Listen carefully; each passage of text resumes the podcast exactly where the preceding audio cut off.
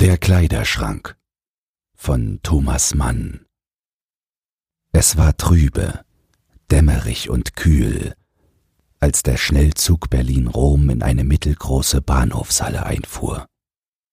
In einem Coupé erster Klasse, mit Spitzendecken über den breiten Plüschsesseln, richtete sich ein Alleinreisender empor. Albrecht van der Qualen.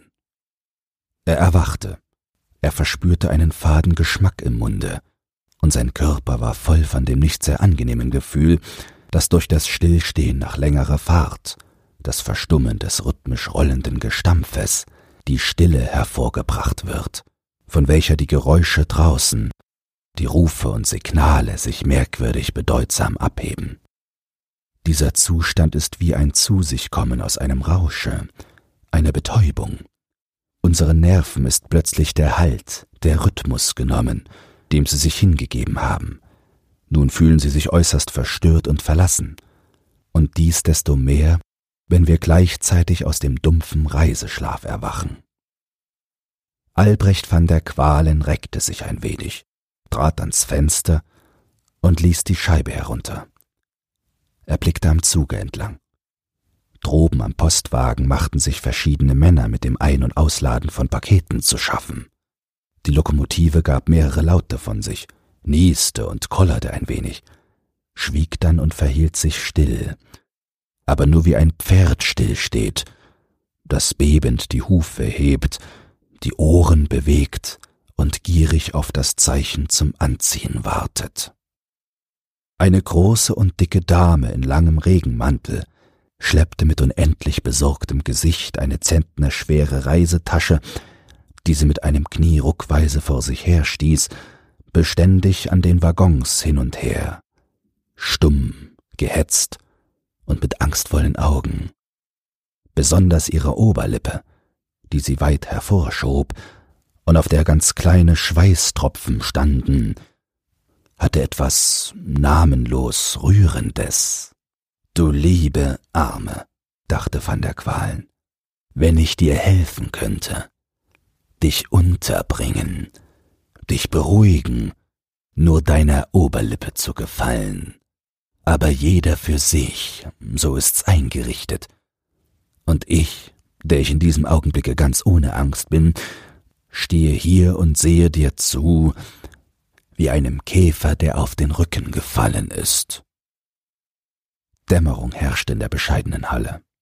War es Abend oder Morgen? Er wusste es nicht. Er hatte geschlafen, und es war ganz und gar unbestimmt, ob er zwei, fünf oder zwölf Stunden geschlafen hatte. Kam es nicht vor, dass er vierundzwanzig Stunden und länger schlief, ohne die geringste Unterbrechung? Tief, außerordentlich tief.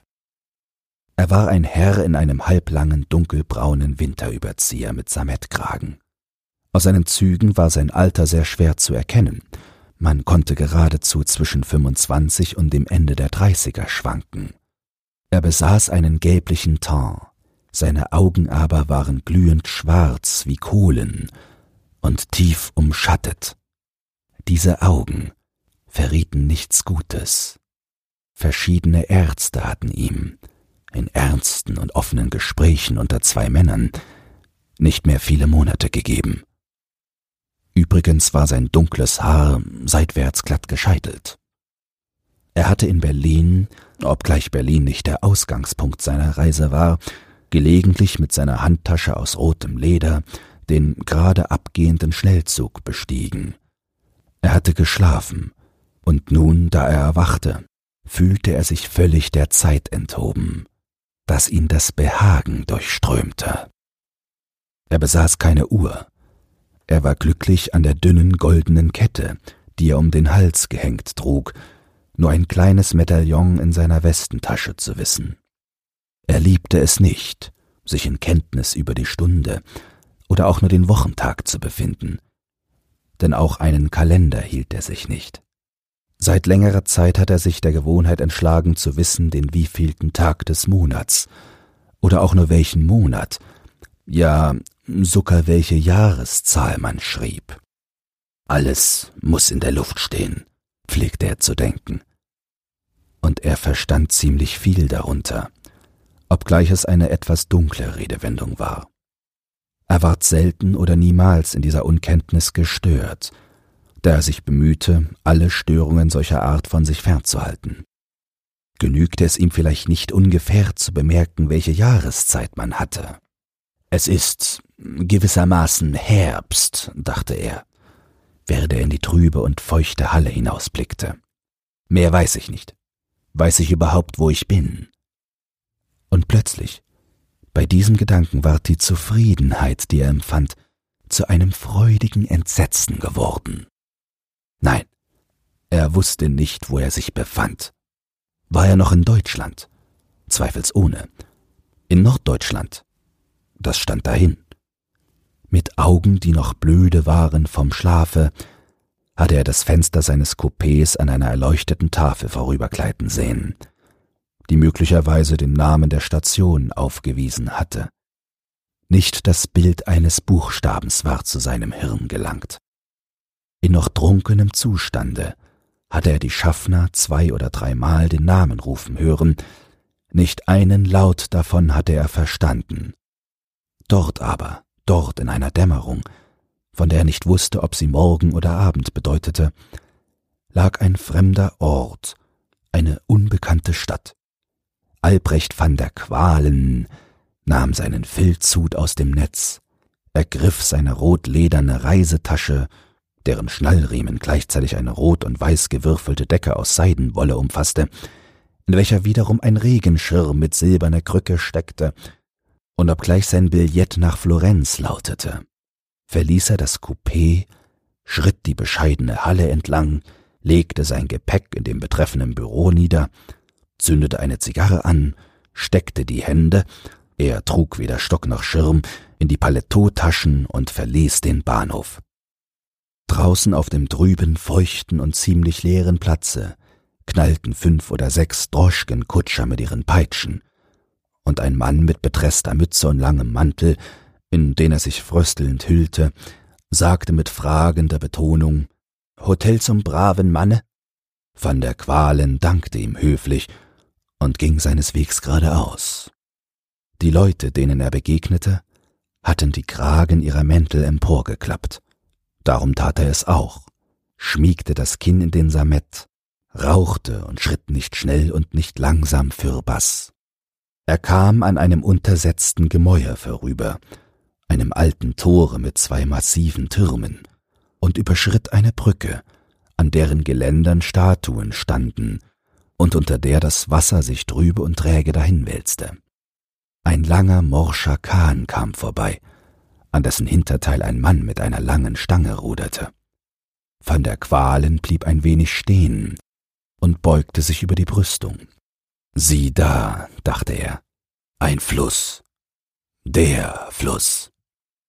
Angenehm, dass ich seinen ordinären Namen nicht weiß. Dann ging er weiter.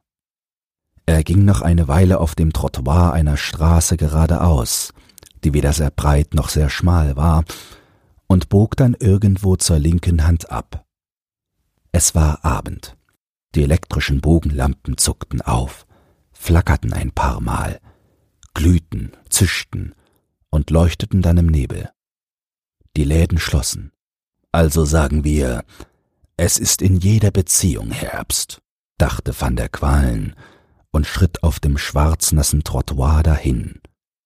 Er trug keine Galoschen, aber seine Stiefel waren außerordentlich breit, fest, durabel und ermangelten trotzdem nicht der Eleganz. Er ging andauernd nach links. Menschen schritten und eilten an ihm vorüber, gingen ihren Geschäften nach oder kamen von Geschäften. Und ich gehe mitten unter ihnen, dachte er, und bin so allein und fremd, wie es mutmaßlich kein Mensch gewesen ist.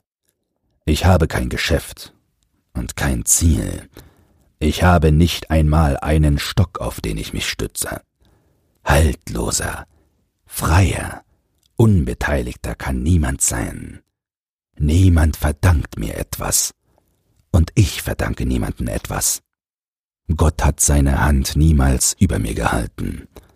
Er kennt mich gar nicht. Treues Unglück ohne Almosen ist eine gute Sache.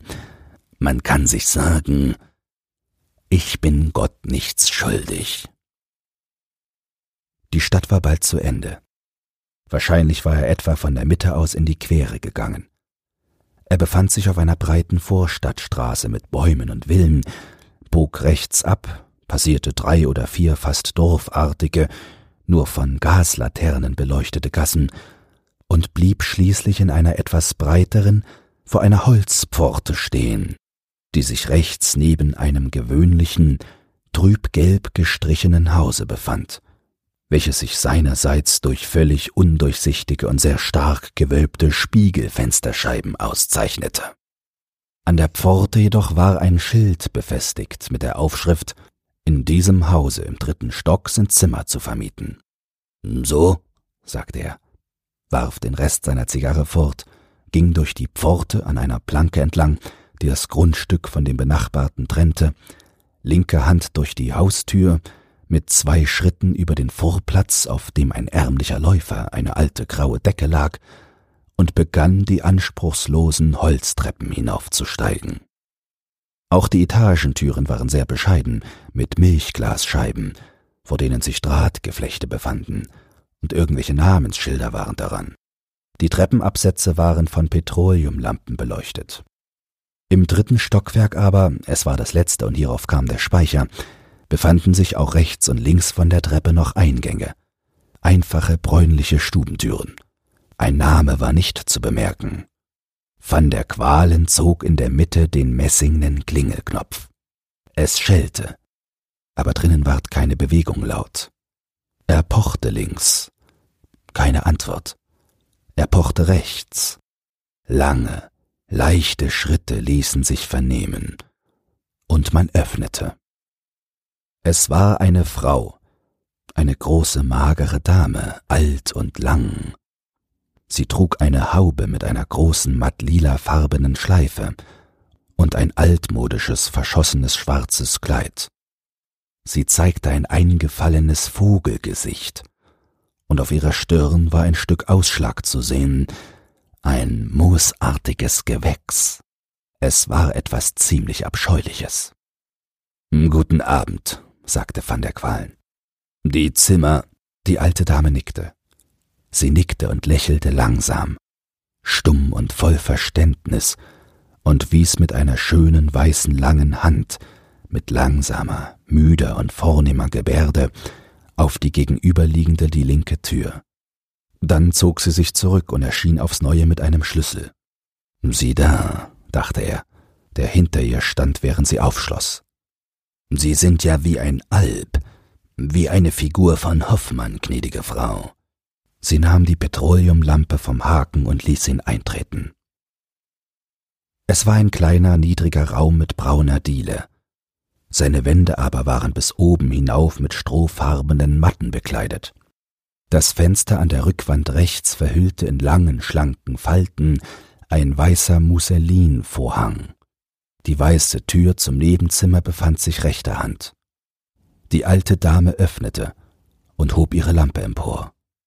Dieses Zimmer war erbärmlich kahl, mit nackten weißen Wänden von denen sich drei hellrot lackierte Rohrstühle abhoben, wie Erdbeeren von Schlagsahne. Ein Kleiderschrank, eine Waschkommode nebst Spiegel, das Bett, ein außerordentlich mächtiges Mahagonimöbel, stand frei in der Mitte des Raumes. Haben Sie etwas da wieder? fragte die alte Dame und fuhr mit ihrer schönen, langen, weißen Hand leicht über das Moosgewächs an ihrer Stirn. Es war, als sagte sie das nur aus Versehen, als könne sie sich eines gewöhnlicheren Ausdruckes für den Augenblick nicht entsinnen. Sie fügte sofort hinzu, so zu sagen, Nein, ich habe nichts da wieder, sagte van der Qualen. Die Zimmer sind ziemlich witzig eingerichtet. Ich miete sie. Ich möchte, dass irgendjemand meine Sachen vom Bahnhofe abholt. Hier ist der Schein. Sie werden die Gefälligkeit haben, das Bett, den Nachttisch herrichten zu lassen, mir jetzt sogleich den Hausschlüssel, den Etagenschlüssel einzuhändigen, sowie Sie mir auch ein paar Handtücher verschaffen werden. Ich möchte ein wenig Toilette machen, dann in die Stadt zum Essen gehen und später zurückkehren. Er zog ein vernickeltes Etui aus der Tasche, entnahm ihm Seife und begann sich an der Waschkommode Gesicht und Hände zu erfrischen. Zwischendurch blickte er durch die stark nach außen gewölbten Fensterscheiben tief hinab über kotige Vorstadtstraßen im Gaslicht auf Bogenlampen und Villen. Während er seine Hände trocknete, ging er hinüber zum Kleiderschrank. Es war ein vierschrötiges, braungebeiztes, ein wenig wackeliges Ding, mit einer einfältig verzierten Krönung, und stand inmitten der rechten Seitenwand genau in der Nische einer zweiten weißen Tür, die in die Räumlichkeiten führen musste, zu welchen draußen an der Treppe die Haupt- und Mitteltür den Eingang bildete. Einiges in der Welt ist gut eingerichtet, dachte van der Qualen. Dieser Kleiderschrank passt in die Türnische, als wäre er dafür gemacht. Er öffnete. Der Schrank war vollkommen leer, mit mehreren Reihen von Haken an der Decke. Aber es zeigte sich, dass dieses solide Möbel gar keine Rückwand besaß, sondern hinten durch einen grauen Stoff, hartes gewöhnliches Rupfenzeug abgeschlossen war, das mit Nägeln oder Reißstiften an den vier Ecken befestigt war.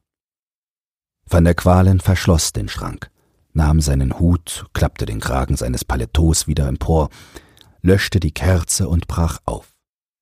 Während er durch das vordere Zimmer ging, glaubte er zwischen dem Geräusch seiner Schritte nebenan in jenen anderen Räumlichkeiten einen Klang zu hören, einen leisen, hellen, metallischen Ton. Aber es ist ganz unsicher, ob es nicht Täuschung war. Wie wenn ein goldener Ring in ein silbernes Becken fällt, dachte er, während er die Wohnung verschloss, ging die Treppen hinunter, verließ das Haus und fand den Weg zurück zur Stadt. In einer belebten Straße betrat er ein erleuchtetes Restaurant und nahm an einem der vorderen Tische Platz, indem er aller Welt den Rücken zuwandte. Er aß eine Kräutersuppe mit geröstetem Brot, ein Beefsteak mit Ei, Kompott und Wein, ein Stückchen grünen Gorgonzola und die Hälfte einer Birne. Während er bezahlte und sich ankleidete, tat er ein paar Züge aus einer russischen Zigarette, zündete dann eine Zigarre an und ging. Er schlenderte ein wenig umher, spürte seinen Heimweg in die Vorstadt auf und legte ihn ohne Eile zurück. Das Haus mit den Spiegelscheiben lag völlig dunkel und schweigend da, als van der Qualen sich die Haustür öffnete und die finsteren Stiegen hinanstieg. Er leuchtete mit einem Zündhölzchen vor sich her und öffnete im dritten Stockwerk die braune Tür zur Linken, die in seine Zimmer führte. Nachdem er Überzieher und Hut auf den Divan gelegt, entzündete er die Lampe auf dem großen Schreibtisch und fand da selbst seine Reisetasche sowie die Pletrolle mit dem Regenschirm. Er rollte die Decke auseinander und zog eine Cognacflasche hervor, worauf er der Ledertasche ein Gläschen entnahm und, während er seine Zigarre zu Ende rauchte, im Armstuhle hier und da einen Schluck tat. Angenehm, dachte er, dass es auf der Welt doch immerhin Cognac gibt. Dann ging er ins Schlafzimmer, wo er die Kerze auf dem Nachttisch entzündete löschte drüben die Lampe und begann sich zu entkleiden.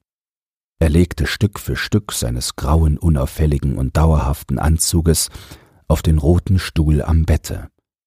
Dann jedoch, als er das Tragband löste, fielen ihm Hut und Paletot ein, die noch auf dem Divan lagen.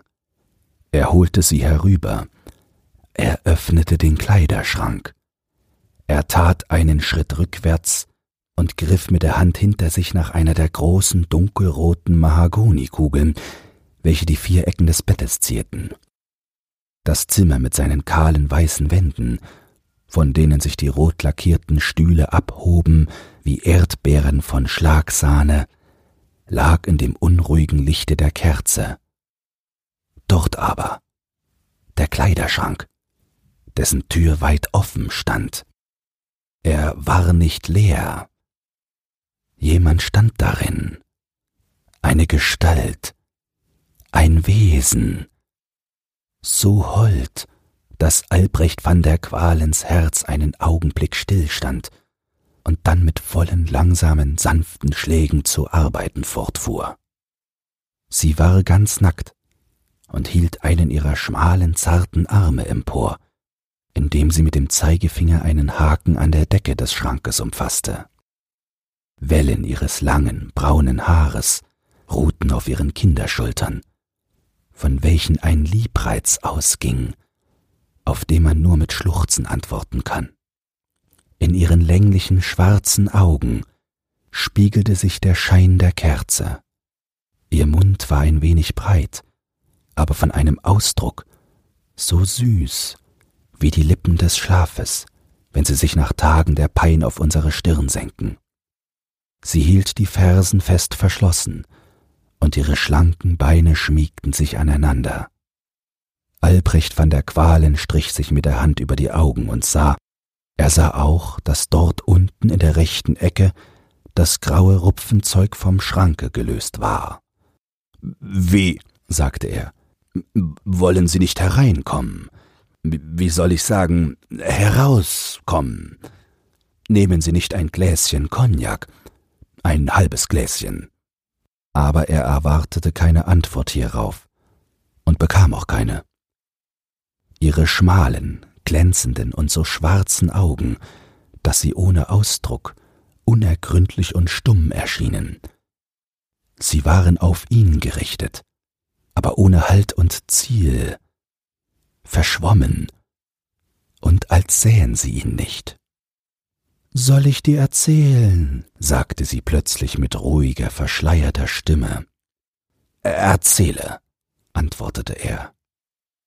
Er war in sitzender Haltung auf den Bettrand gesunken. Der Überzieher lag auf seinen Knien, und seine zusammengelegten Hände ruhten darauf. Sein Mund stand ein wenig geöffnet, und seine Augen waren halb geschlossen. Aber das Blut kreiste warm und milde pulsierend durch seinen Körper, und in seinen Ohren sauste es leise. Sie hatte sich im Schranke niedergelassen und umschlang mit ihren zarten Armen das eine ihrer Knie, das sie emporgezogen hatte, während das andere Bein nach außen hing. Ihre kleinen Brüste wurden durch die Oberarme zusammengepresst, und die gestraffte Haut ihres Knies glänzte. Sie erzählte, erzählte mit leiser Stimme, während die Kerzenflamme lautlose Tänze aufführte. Zwei gingen über das Heideland, und ihr Haupt lag auf seiner Schulter. Die Kräuter dufteten stark, aber schon stiegen die wolkigen Abendnebel vom Grunde. So fing es an. Und oftmals waren es Verse, die sich auf so unvergleichlich leichte und süße Art reimten, wie es uns hie und da in Fiebernächten im Halbschlaf geschieht. Aber es ging nicht gut aus.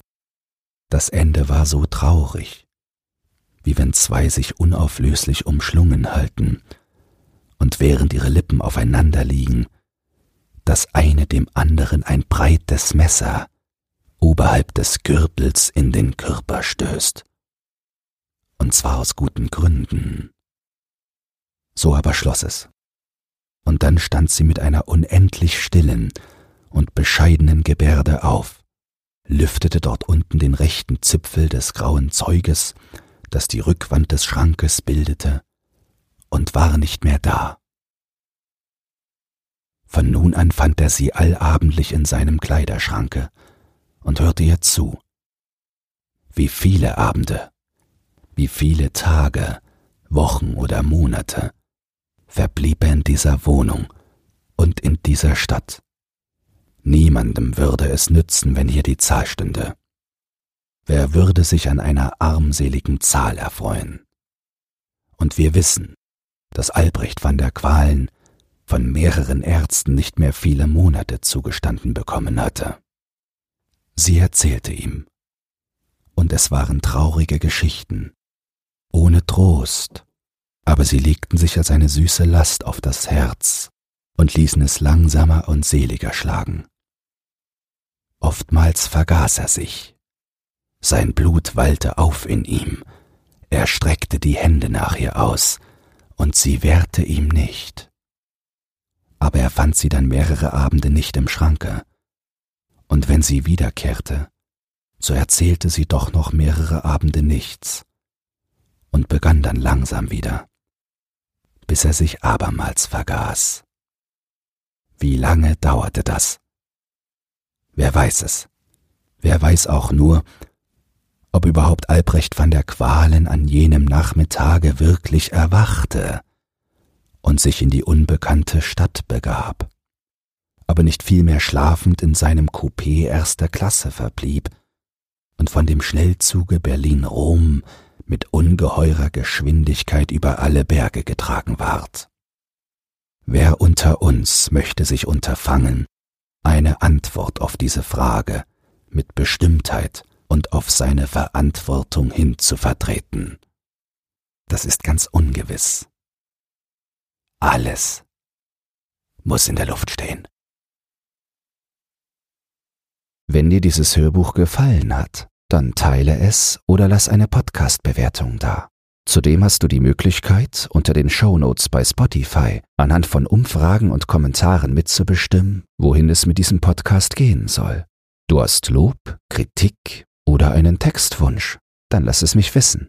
Doch nun viel Spaß beim nächsten Hörbuch und eine geruhsame Nacht.